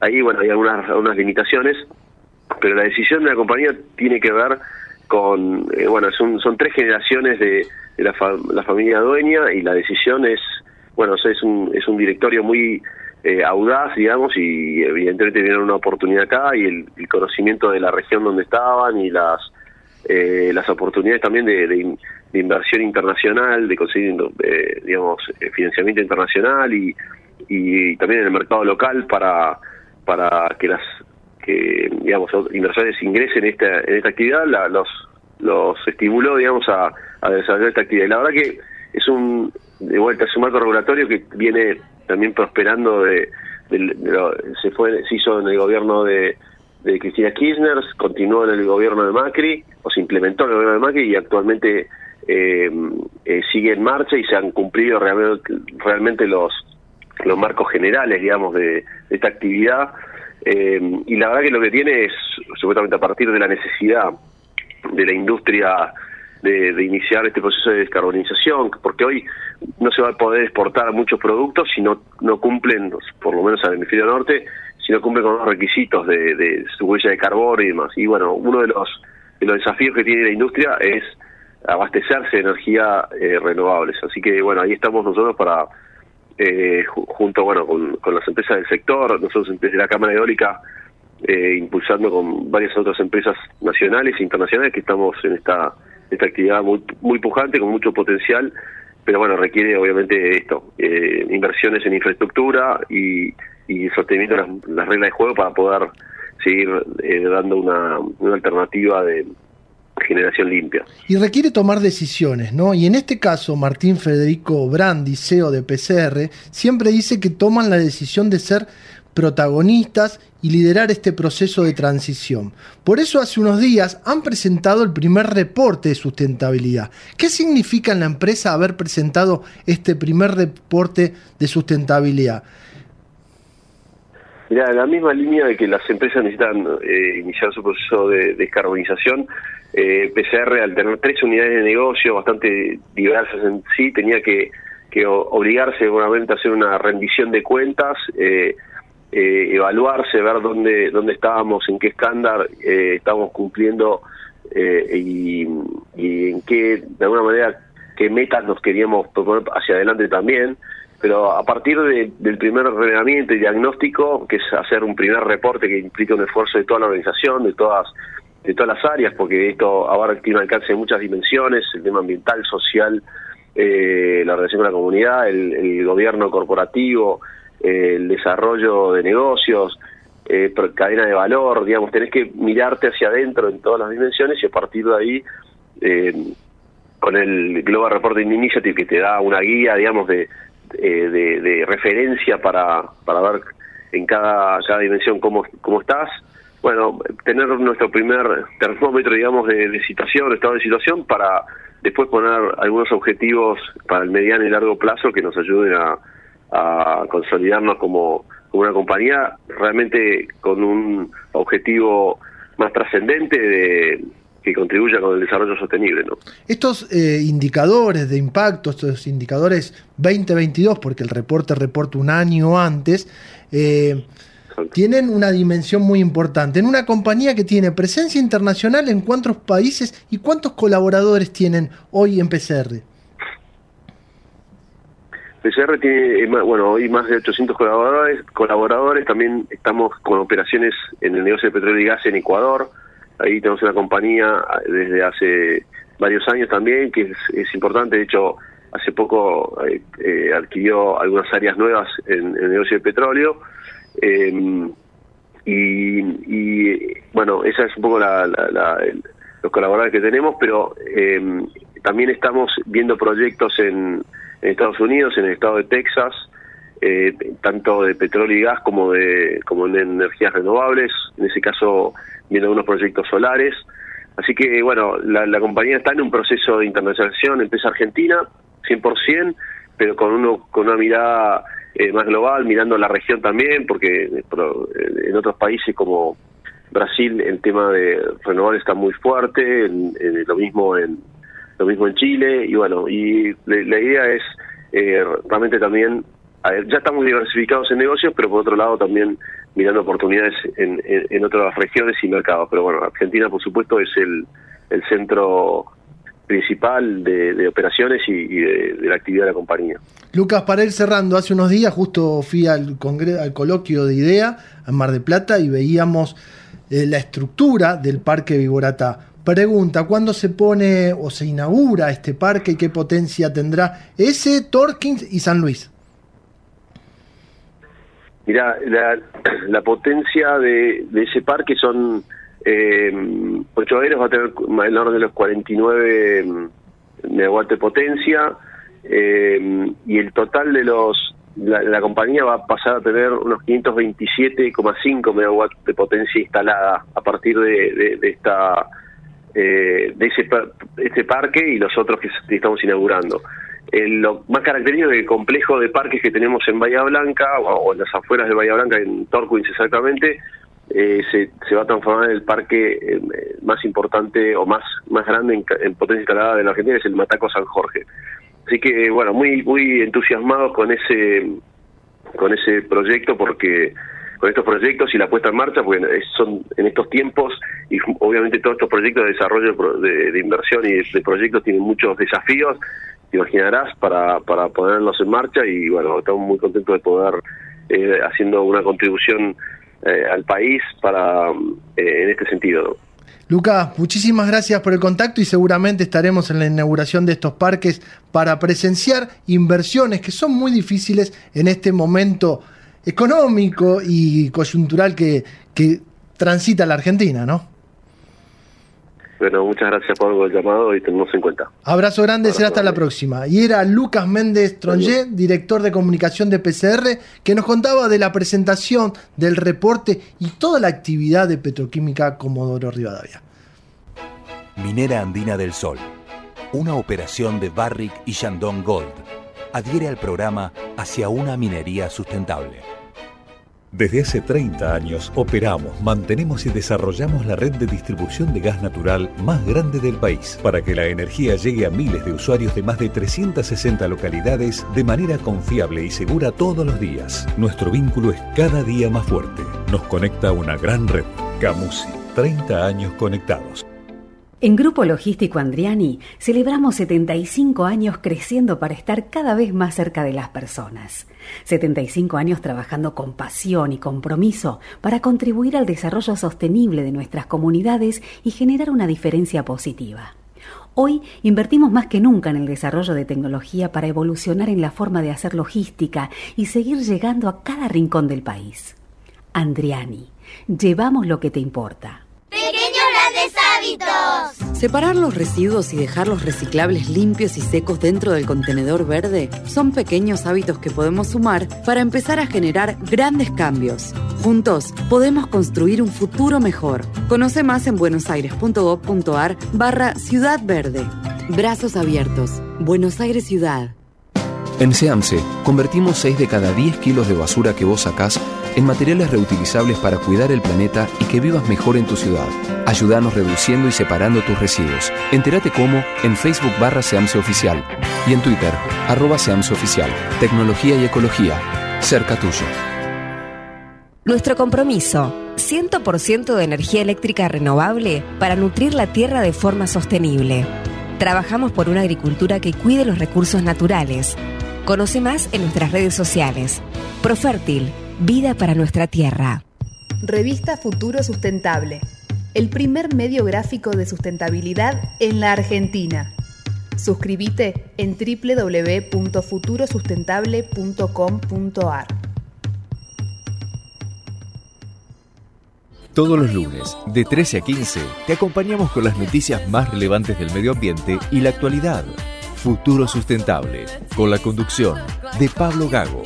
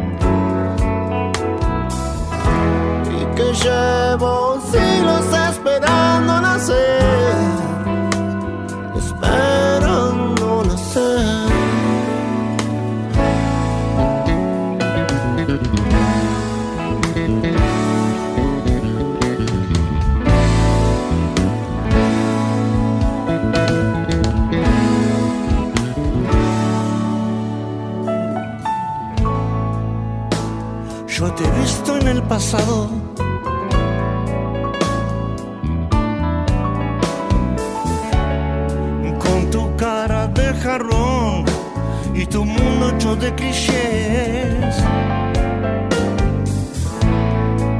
¿Qué esperas ahí al costado del camino? No escuchas esta canción todo el mundo te quiere ver. Tengo la esperanza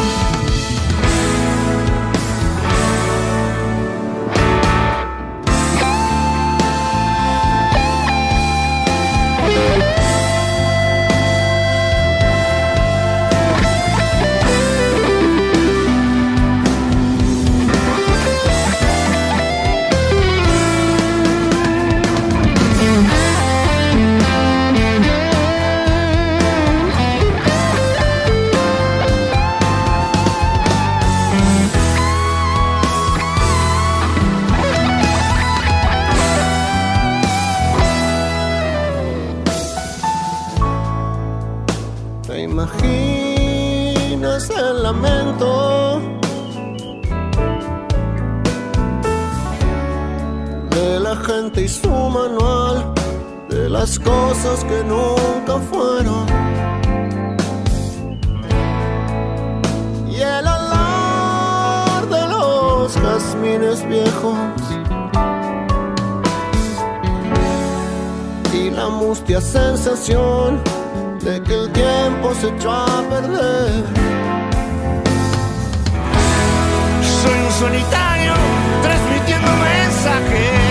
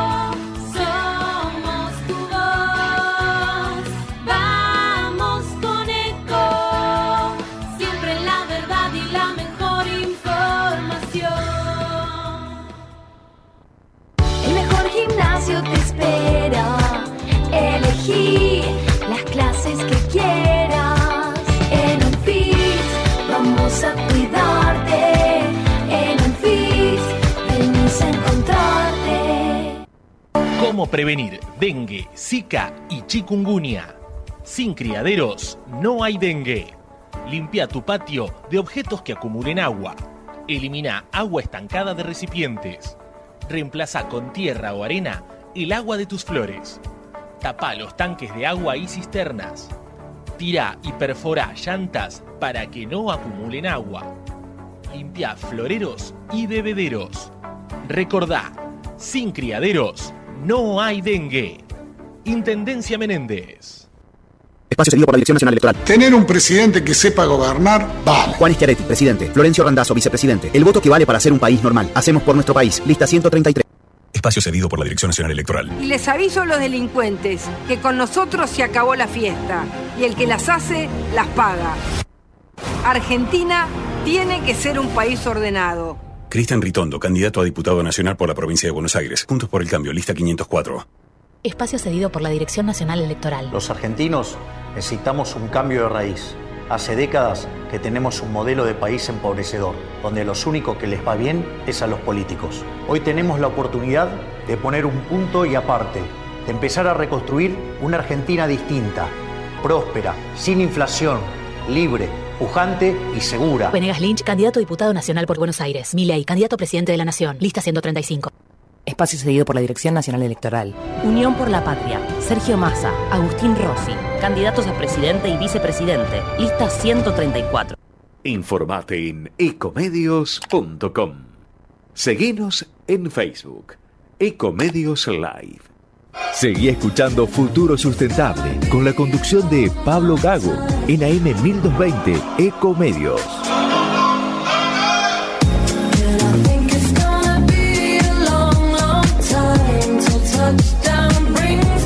Llegamos a este a últimos 20, 25 minutos de este futuro sustentable porque te dije, tenemos a Viviana Barilá, jefa de sustentabilidad de Metrogas, que querías traerla al estudio.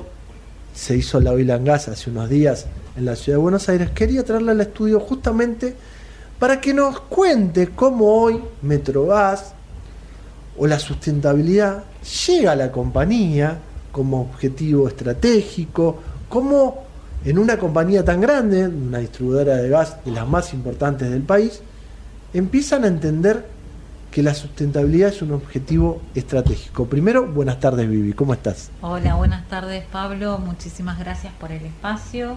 Y bueno, a ver, eh, ¿por dónde arrancamos? La sustentabilidad en Metrogas. Ahí, más cerca al micrófono, por favor. Ahí está. Vamos a acercarnos. Vos, el micrófono no se mueve. No se mueve, me muevo yo. Perfecto.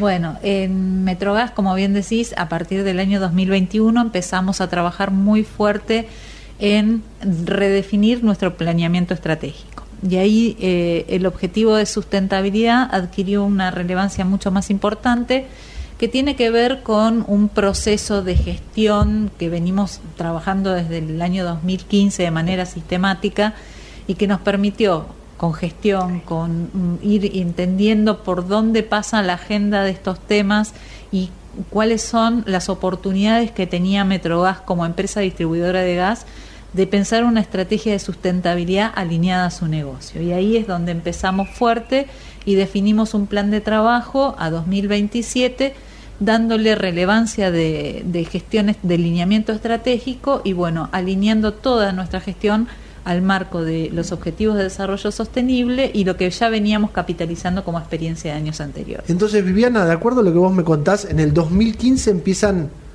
a esbozar, quien dice, los primeros lineamientos, a entender que la política de sustentabilidad llegaba para quedarse en la compañía. Pero entonces pregunto, de 2015 a 2023, ¿cómo evoluciona? ¿Y qué rol empiezan a jugar ustedes como empleados de la compañía en materia de sustentabilidad? Bueno, te cuento, te cuento un poquito. En 2015 eh, empezamos, empieza, eh, digamos, este proceso formalmente, pero como ha pasado en la mayoría de las organizaciones y en las empresas en particular, esta evolución tiene que ver con la evolución de qué lugar ocupa la sustentabilidad en la agenda de las, de las organizaciones. Nosotros empezamos a hacer distintos trabajos que tienen que ver con principalmente establecer una planificación, definir qué aspectos de esa gestión de RCE o sustentabilidad, como fue evolucionando hasta llegar hoy a lo que es, eh, tenían que ver estrictamente con el negocio y qué aspectos eran quizás vinculados al paradigma anterior, que tenía que ver con las acciones más de filantropía, de, de acción hacia, de acción solidaria, y empezar a ver que, bueno, como empresa distribuidora de gas, eh, cuál era nuestro compromiso de gestión. Y en esa línea empezamos a trabajar muy fuerte en tres aspectos o tres valores claves de la compañía, que son la seguridad, el cuidado del ambiente y la educación. Sobre esos tres ejes planteamos nuestra primera etapa de trabajo. A partir de ese, de ese plan que se trazó hasta 2018, a partir de los aprendizajes, de la experiencia y la, evolución del, concepto y de, y de, cómo se fue organizando la, la, empresa en relación a esta gestión, eh, definimos un nuevo plan de acción con un propósito claro y ese momento fue de alineación clave de la, de la estrategia de sustentabilidad del negocio y ahí pusimos como propósito el bienestar de las personas, que toda nuestra gestión de sustentabilidad tenía que estar orientada al bienestar de las personas. A ver si nos podemos, yo lo entiendo, pero para que la gente lo entienda también. Es decir, que desde la mirada de la compañía, porque ustedes tienen responsabilidad en materia de seguridad ambiental y el cuidado de la gente, vieron también una mirada de triple impacto, ambiental, económica y social, pero que la fueron evolucionando y ayornándola de acuerdo a la mirada 2023. Así es. Bueno, te cuento, un caso concreto, por ahí es un ejemplo sencillo para, para que se entienda cómo evolucionó eh, la gestión de la sustentabilidad en la empresa. Cuando yo ingreso a la compañía para el 2015, eh, yo era la chica del voluntariado, ¿sí? que tenía que ver con esa gestión que se hacía mucho hacia la comunidad, con una, una cuestión de... Más aspectos sociales. Más, solo focalizado en lo social. Hoy estamos trabajando en un, equipo de trabajo interáreas, donde está el área de ambiente, está el área de operaciones, está el área de recursos humanos, el área de ética y cumplimiento, eh, y otras áreas eh, soporte de la compañía, donde estamos identificando qué gestión, qué procesos, qué iniciativas hoy contribuyen a un desarrollo sostenible. Qué interesante lo que nos contás, porque cuando vos lo dijiste así simpáticamente, la chica del voluntariado, es la persona que se encargaba de acercarse a las comunidades, digamos, a sus stakeholders sociales, para poder llevar a cabo algunas necesidades o entender la problemática donde la compañía operaba. Pero te fuiste convirtiendo y en ese rol dentro de la compañía en un actor primordial porque hoy sos transversal a la política general de la compañía.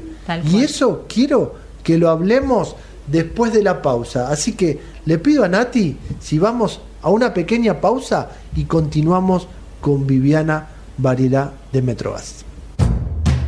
Hola, soy Ramón, el playero de Action Energy, y te cuento que si te subís a ON, nuestro programa de descuentos y beneficios, te vas a dar cuenta que es un programón, porque tenés un 15% de descuento en tu primera carga, 10% lunes y jueves en Quantium, descuentos en supermercados y más beneficios estés donde estés. Subite a ON, que tiene todo lo que estás buscando y por eso es un programón. Promoción válida para los usuarios registrados en ON. Para la primera carga de combustible 15% por única vez y todos los lunes y jueves 10% de descuento en Quantium Combustibles. Tope de 22 600 por carga, promociones no acumulables, bases, condiciones, vigencia y estaciones adheridas en onactionenergy.com. Hábitos. Sacar la basura de 19 a 21 horas y dejarla en bolsas cerradas dentro del contenedor negro o gris son pequeños hábitos que podemos sumar para empezar a generar grandes cambios. Juntos podemos construir un futuro mejor. Conoce más en buenosaires.gov.ar barra Ciudad Verde. Brazos abiertos. Buenos Aires Ciudad. Todos los días tomamos miles de decisiones. Las más importantes son las que tomamos cuando pensamos en los demás. En Bayer, innovamos para que cada día podamos tomar más y mejores decisiones para cuidar nuestra salud y cosechar un futuro más sustentable. Y eso es bueno. Bayer, cuidemos lo bueno. ¿Estás por viajar? No importa dónde vayas. Disfruta desde que llegas al aeropuerto. Aeropuertos Argentina 2000 te espera con distintas opciones para darte un gustito. Wi-Fi libre y gratuito, opciones de estacionamiento y mucho más. Aeropuertos Argentina 2000. Con Renault Sandero, cada día en la ciudad es más fácil. Su amplio espacio interior y baúl de 320 litros hacen que cada una de tus aventuras tengan más estilo. A este programa lo auspicia Banco Comafi. Si te va bien, nos va bien. En Telecom queremos que todas las personas puedan hacer un uso positivo de la tecnología y descubrir las oportunidades del mundo digital. Conoce más sobre nuestros cursos y talleres gratuitos en digitalers.com.ar. Telecom, nos unen las ganas de avanzar. ¿Sabías que todos los accidentes por inhalación de monóxido de carbono son evitables? Chequea que la llama de tus artefactos sea siempre azul. No olvides ventilar los ambientes de tu hogar todos los días, verificando que las rejillas cuenten con salida al exterior y las ventilaciones no estén tapadas ni sucias. Y controla las instalaciones internas con un gasista matriculado. Con estos consejos, proteges a tu familia. Metrogas, damos calor. Referencia en la gestión optimizada del agua, de la energía y los residuos. Veolia está comprometida en la lucha contra el cambio climático. Veolia innova para desarrollar el acceso a los recursos, preservarlos y renovarlos, en el agua, la energía y los materiales provenientes de los residuos, recuperando y valorizando aquellos que han perdido vida útil. Veolia desarrolla soluciones a medida para las ciudades y las industrias y contribuye a producir nuevos recursos. En la ciudad de Buenos Aires, Veolia gestiona el servicio público de higiene urbana en la Comuna 1 a través de AESA Buenos Aires. Futuro Sustentable Web. Toda la información online en www.futurosustentable.com.ar.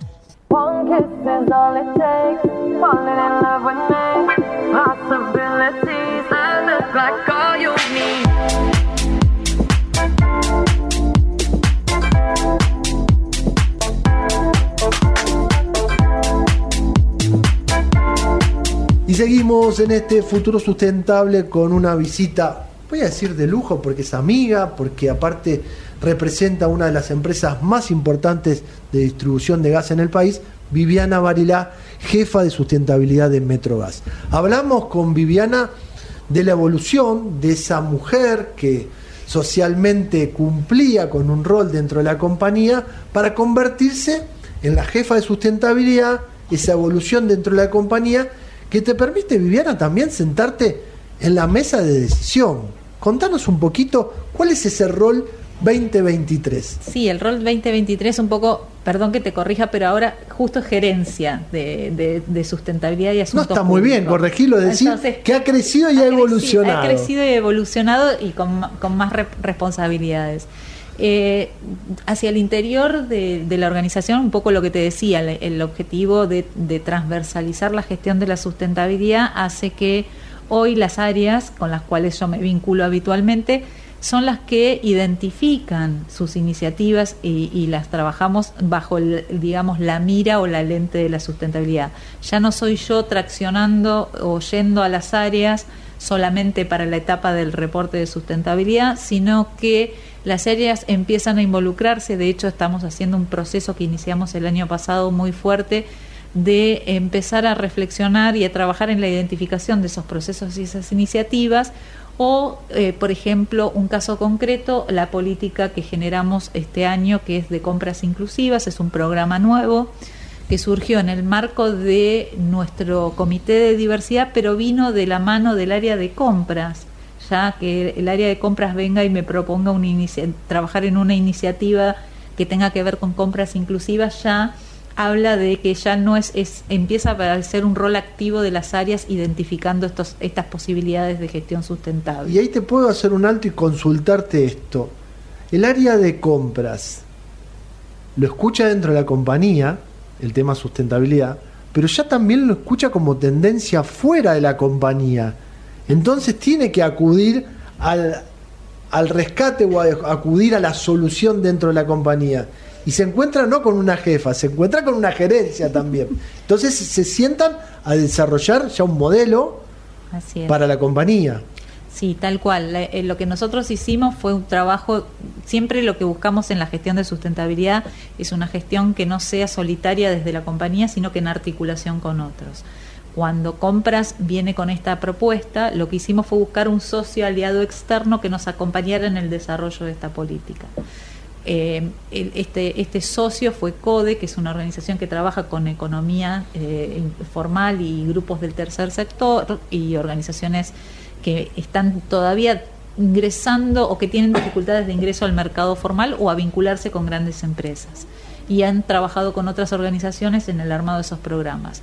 Como siempre decimos, existe una metodología, lo que tenemos que encontrar es el modelo que mejor cierre para Metrogas. Y así trabajamos cuatro o cinco meses donde trabajamos en el diagnóstico, en ver qué teníamos, qué era necesario reforzar, involucramos a otras áreas, involucramos al área de recursos humanos, involucramos al área de ambiente, involucramos al área de ética y cumplimiento, desarrollamos un protocolo de compras inclusivas y ya iniciamos y realizamos dos compras, dos contrataciones, una de servicios y otra de compra de bienes. Y los vamos articulando con distintas gestiones. Por ejemplo, estamos trabajando en un plan muy fuerte que, lidera eh, ambiente en lo que tiene que ver con la gestión de residuos y la reducción de plásticos. Hay un programa que surgió a partir de un proyecto de innovación de reducción de plásticos de un solo uso y lo que hicimos fue reemplazar los vasitos plásticos que entregaban nuestras máquinas por tazas de cerámica que compramos a un emprendimiento a través del programa de compras inclusivas.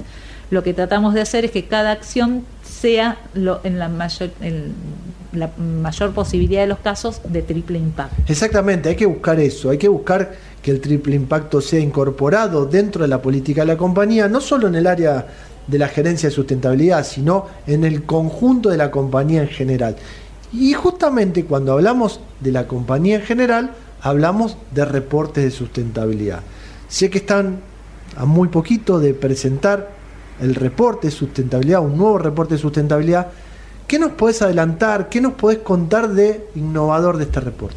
Bueno, este reporte viene, primero que es el último que vamos a emitir de manera bianual. A partir de este proceso de consolidación de la gestión de sustentabilidad, eh, encontramos más oportuno que el reporte sea anual como lo hacen la mayoría, la de, mayoría de las compañías. Eh, y es una forma también de generar esa dinámica y traccionar a que la, gestión de la sustentabilidad sea un día a día, que no pasen dos años cuando hacemos el, pedido de información. Eh, algo innovador de este, de este reporte es que eh, nosotros empezamos el, en 2021, fines del 2021, principios del 22, a trabajar muy fuerte bajo los estándares del Programa Nacional de la Calidad y ahí lo que hicimos trabajar muy fuerte es en una plataforma de eh, donde se trabajó en la integridad de los datos. Entonces, ese, esa plataforma eh, que integra los principales indicadores de gestión de la empresa nos sirvieron a nosotros como, como insumo para el reporte de sustentabilidad. Un aspecto importante que van a encontrar en este reporte es empezamos a trabajar fuerte en lo que tiene que ver con la eh, medición de nuestra huella de carbono y ahí estamos trabajando muy fuerte sobre cuatro ejes, energía, combustibles, residuos y reducción de emisiones de gas natural. Son cuatro ejes claves sobre los que este año estamos consolidando mucho trabajo que lo lidera el área de ambiente, pero lo trabajamos en conjunto con las distintas áreas que estamos involucradas. Nosotros somos un cliente muy especial porque como conocemos de la materia, siempre estamos mirando desde lo periodístico con otros ojos, hurgamos los datos con otros ojos y miramos siempre este compromiso. El consumidor, el Doña Rosa, el consumidor del día a día, empieza a pedir estos datos, empieza a mirar data de la compañía en materia de sustentabilidad? Sí, sí, lo que nosotros tratamos de hacer es siempre acercarla y en eso hicimos una campaña muy fuerte que lo hacemos a través de nuestras redes sociales, de acercar esa información. Muchas veces las empresas que somos de servicios públicos están vinculadas nuestra relación con el cliente directo más que nada en lo que tiene que ver con la calidad y la prestación del servicio. Lo que tratamos es ir un poquito más allá y en ese y esa calidad eh, y prestación del servicio que muestre el detrás, o sea, el cómo llegamos a que ese servicio sea confiable, seguro y de calidad para que el, el, cliente no solo mire lo que le facturamos, sino mire todo lo que la empresa hace comprometida con estos temas. Como vos bien decías en una entrevista anterior hoy, si bien no tenemos consolidado un ciudadano responsable en, en estos temas por el contexto que tenemos, cada vez más, y no solamente hacia el consumidor final, sino a las nuevas generaciones que vienen y que empiezan a sumarse a la empresa, empiezan a mirar y a, indagar cuán comprometida la empresa está con el triple impacto. Entonces, estos temas y el reporte de sustentabilidad es la herramienta por excelencia de transparencia y comunicación hacia los distintos grupos de interés y bueno, en ese, en ese proceso es que lo que tratamos de hacer siempre es que la información que se vuelque ahí sea una información real, concreta, material, medible y que pueda mostrarse con evolución de indicadores. Que si hay conocimiento mutuo, es mucho más fácil la relación entre dos personas. Esto no descubrí nada nuevo, ¿no? Pero justamente a veces el desconocimiento de la industria y, y la industria no conocer a quién le daba su servicio, es como que era un- una relación mucho más fría. Hoy en estos tiempos que corren se necesita conocernos, entendernos y también yo siempre digo que si el consumidor entiende de la industria, va a entender gestión y va a entender costos. Yo siempre lo digo con el camino de la basura. Tal cual. Si la gente supiese el camino que hace un residuo sólido urbano cuando uno saca la bolsa, porque uno saca la bolsa y ya se acabó, pero no entiende que hay un recolector, un camión, una logística, y lo mismo en la industria del gas, ¿no? Bueno, nosotros en el, el tema distribución nos aparece muy fuerte porque la gente no percibe los caños, no percibe lo que está detrás de mantener una red que brinde un servicio permanente. Bueno, yo tengo una anécdota con ustedes y que la voy a contar rápidamente al aire, pues no tengo mucho más tiempo, es que gracias a un curso que dieron de seguridad para periodistas, yo descubrí que tenía una instalación mal hecha dentro de mi hogar. Y eso es conociendo, si no, no se puede. Bueno, Viviana, muchísimas gracias. no, gracias a vos, Pablo. Y era Viviana Barilá, gerenta de sustentabilidad de Metrogas, que nos contaba esta evolución de la sustentabilidad dentro de la compañía. Si querés estar actualizado en materia ambiental, hace clic en futurosustentable.com.ar.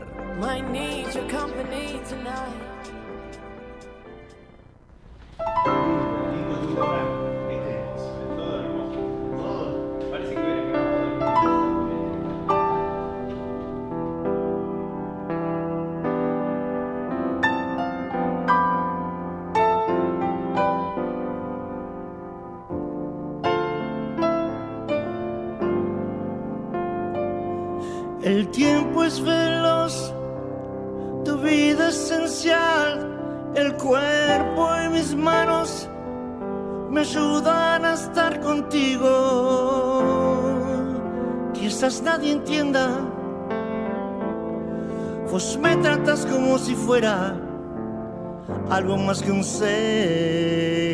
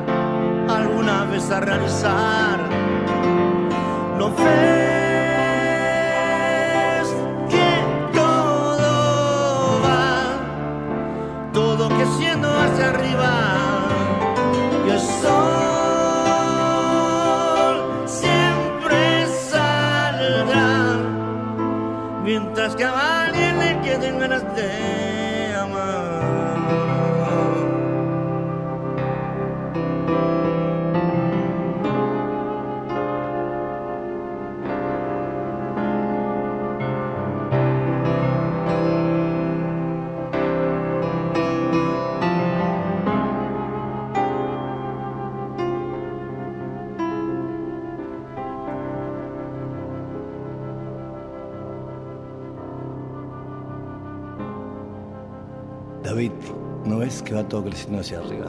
Totalmente, Fito. Te quiero. Yo más.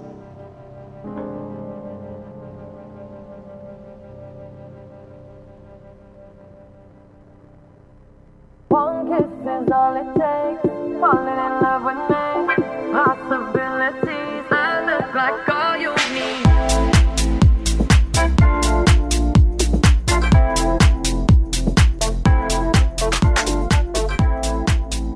Y llegamos al final de este futuro sustentable, un futuro sustentable especial, primero porque es feriado, un fin de semana largo.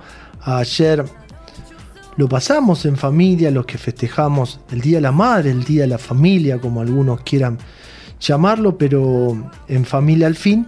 Y un fin de semana largo que te decía, un poco largo a mi criterio en un momento económico muy particular de la Argentina. Pero el momento particular de la Argentina es que el domingo que viene tenemos que ir a votar.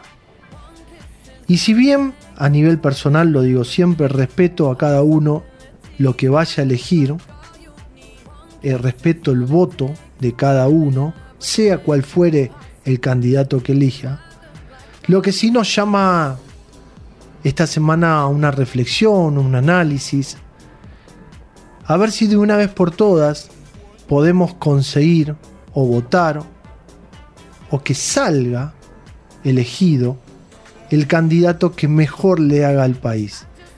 Nosotros desde nuestro lado siempre hacemos el análisis de la política ambiental y un poco nos metemos en la política coyuntural, por decirlo de alguna manera, en lo económico, pero lo que tratamos de hacerles llegar a ustedes es una opinión, un análisis, una reflexión sobre lo que cada candidato acerca como propuesta y en este, en este espacio a nivel ambiental. Ojalá se pueda arreglar lo ambiental, como decía Nicolás Bardela, la casa común, como también lo planteó el candidato oficialista Massa.